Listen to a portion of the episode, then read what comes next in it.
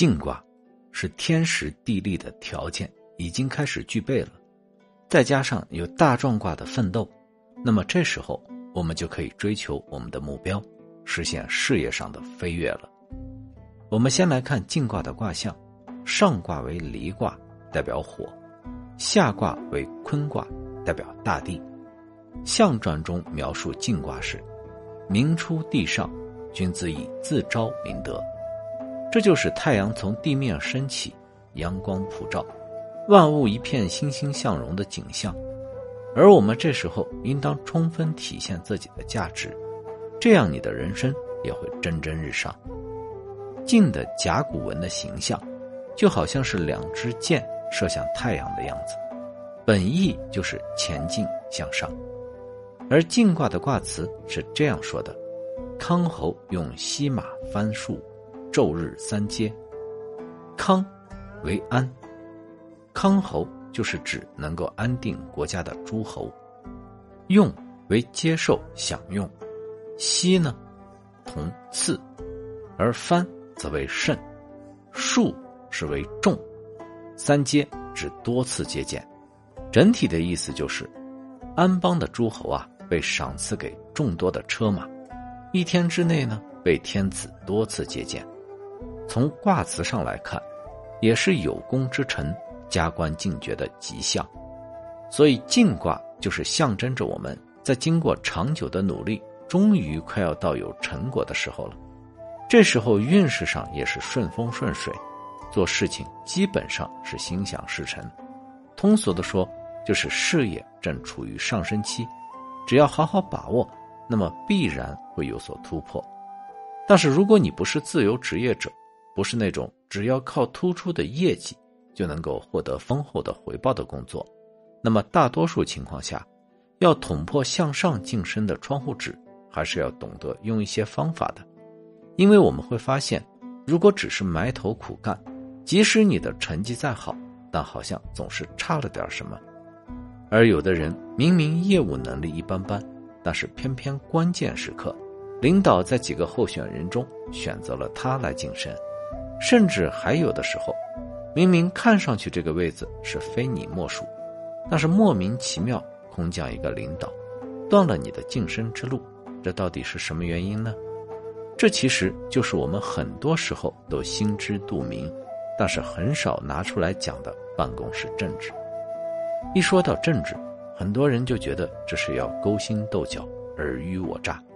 觉得自己不愿意与之为伍。其实这是大家对办公室政治的误解。所谓办公室政治，其实是一种身在职场的智慧，是我们要学会利用各种资源，不但要把你的本职工作做好，还应当要能够超出预期。只有这样，你才有晋升的机会。其实说到政治，纵观历史，你会发现几千年来朝代更迭不断，可在朝堂上发生的那些事儿。从来就没有变过，无非就是一群人在揣摩皇帝到底想要什么。遇到明君，大家就要好好做事；遇到昏君，但你也不是不能成为一代能臣，去实现自己的政治抱负。只不过朝堂之上的斗争，远远比我们办公室的政治要复杂的多。那种斗争非常残酷，是会流血牺牲的。办公室政治本质上。也和朝堂之上的争斗没有什么不同，只不过大家只是为了工作，不至于结什么深仇大恨，大不了换一家单位接着干。可我们身在职场，就必然要面对职场中各种复杂的关系，所以还是要多多少少了解一些办公室政治的智慧。和朝堂中的政治一样，无论你要做什么，首先你也要揣测领导在想什么。我们很多时候的误解，就在于对于领导的揣测有很多主观臆断的东西，比如误认为如果你要是和领导没有什么关系，那么就很难担当重任；有时候还会产生误解，认为之所以你上不去，是因为你的顶头上司在挡你的路，如果能想个办法把他搞掉就好了。还有的人很有自信，觉得我的绩效排名第一，平时又听话。这个位子是舍我其谁？甚至还有人试图通过各种贿赂来博得上位。这其实都是对于办公室政治的错误理解。这些情况啊，在现实生活确实存在，但大多数是出现在一些小企业或者是格局不大的单位里。有没有小人当道？当然也有，但是有一个前提：任何一个单位或是团体，领导的出发点都是希望能够做出成绩，尤其是大一点的企业平台。有远大规划和目标的单位，对于人才的管理都是非常的重视。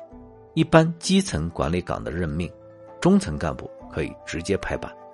而中高层的干部任免，大多数情况下都是比较谨慎的。我们很多朋友可能没有见过的一些场景，是当有一个中高层的职位空缺出来时，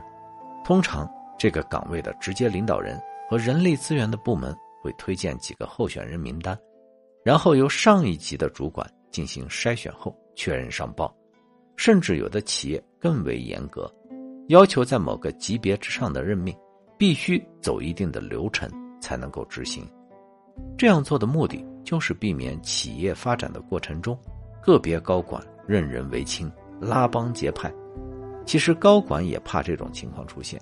因为一旦有徇私舞弊的情况出现，那么这个部门基本就废掉了。严重的甚至会发生，当企业出现危机时，整个部门人员流失的情况，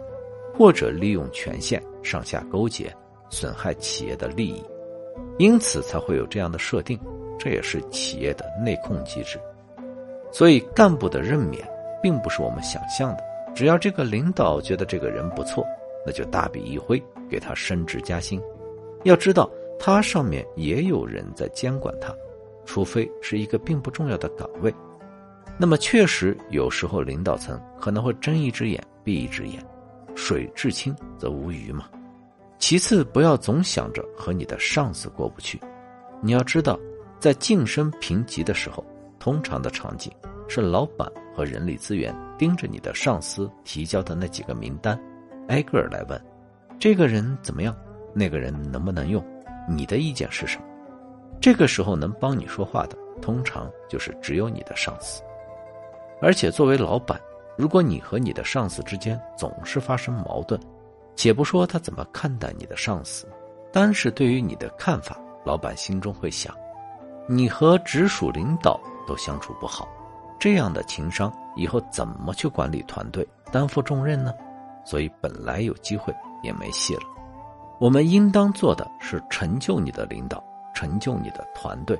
要发挥出正能量，要让老板觉得你们的团队是顶梁柱，你的领导很优秀，可以胜任更高的职位，而你是团队中的佼佼者，不但业务能力强，平时还能够帮助你的领导分担工作，那么接班人不是你还能是谁？我们曾经做过一个专题，讲的就是人才的能力模型，比如大多数人以为。业务能力强就可以了。其实，想要成为高管、成为职业经理人，业务能力只是最基本的。如果你还具备沟通能力，那么你就可以胜任一个基础的管理岗；如果你还有组织领导力，那么你就能胜任一个中层管理职位；如果你的演讲能力、写作能力、资源规划调度能力都能跟得上，那么基本上就可以领导一个大企业了。而这背后最核心的，其实是你的学习能力，